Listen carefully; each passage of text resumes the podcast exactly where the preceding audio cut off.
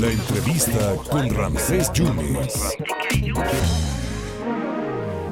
En la línea telefónica y además felicitarlo por el Día del Abogado está el abogado Arturo Nicolás Baltasar, usted lo sabe muy bien, abogado de Pasiano Eno Pasiano Rueda, quien está todavía en el Cerezo allá en la zona sur. Abogado, muchas felicidades. Bueno, ¿qué va a pasar entonces con Pasiano? ¿Cómo estás? Muchas gracias, Ramsés. Un gusto saludar a tu auditorio, como siempre, a ti, por supuesto, y es una gran distinción esta felicitación veniendo de uno de los mejores periodistas que tenemos en Veracruz. Muchísimas gracias, gracias por tus palabras, eh, abogado. A ver, estás hablando que el alcalde electo de Jesús Carranza eh, se va, si no lo sueltan mañana, ¿qué va a pasar, eh, abogado? Mañana a las 11 de la mañana se va a se va a, llevar a cabo la audiencia para dar cumplimiento a la resolución en la cual el juez noveno de distrito con sede en Coatzacoalcos declara fundada la denuncia que presentamos en contra del juez de control de Acayucam por incumplir la ejecutoria de la Suprema Corte de Justicia de la Nación que declaró inválido el artículo 331 del Código Penal que contiene el delito o contenía el delito de ultraje a la autoridad. Esto significa, y lo dice el juez de distrito en su resolución, que este delito, y así lo señala textualmente, ha sido expulsado del orden jurídico veracruzano por contravenir la Constitución, por lo tanto no se le puede aplicar este artículo a ningún ciudadano y le dice al juez de control, el señor Paciano Rueda fue detenido, eh, encarcelado, se calificó eh, su retención por el Ministerio Público, se le impuso medida cautelar privativa de libertad y se le vinculó a proceso por ultrajes a la autoridad te han pedido el sobreseimiento del proceso porque ese delito ya no existe y te has negado a conceder el sobreseimiento y le marca una serie de lineamientos en los que básicamente nuevamente por segunda ocasión un juez de distrito le ordena ponerlo en libertad ahora a través del cumplimiento de la ejecutoria que ordena sobreseer parcialmente el proceso. Entonces, en consecuencia, el ingeniero Paciano Rueda el día de mañana, a más tardar a las 2 de la tarde, tiene que recuperar su libertad. Y si no fuera así, ¿qué sucedería? Yo considero, eh, Ramsés, y me remito a una entrevista que tú le hiciste al gobernador. Sí. Considero que eh, el único escenario es este. Y cuando yo escuché la entrevista que tú le hiciste al gobernador y el gobernador te dijo que esto se va a resolver conforme a derecho, en ese momento se generó en mí como abogado una convicción inquebrantable porque el gobernador también se refirió a lo que dijo el presidente de la República en relación a este caso y señalan que se va a resolver conforme a derecho.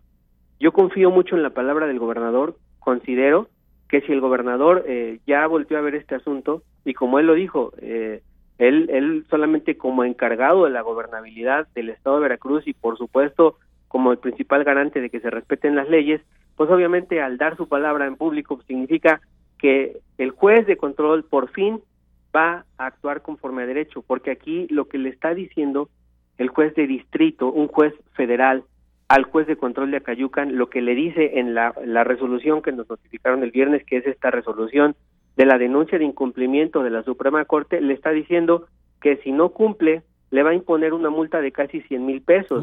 Y si continúa incumpliendo, lo que procede es continuar con el trámite de ejecución, de inejecución que hemos iniciado, ya se agotó la primera etapa, la segunda etapa continúa con la separación del cargo del juez de control y consignarlo por el delito de incumplimiento de una sentencia de amparo que está contemplado en la, eh, precisamente en la ley eh, de la materia y que en el artículo 267 establece una pena de prisión de hasta 10 años y eh, inhabilitación para desempeñar otro cargo, empleo o comisión hacia el juez y hacia su superior jerárquico.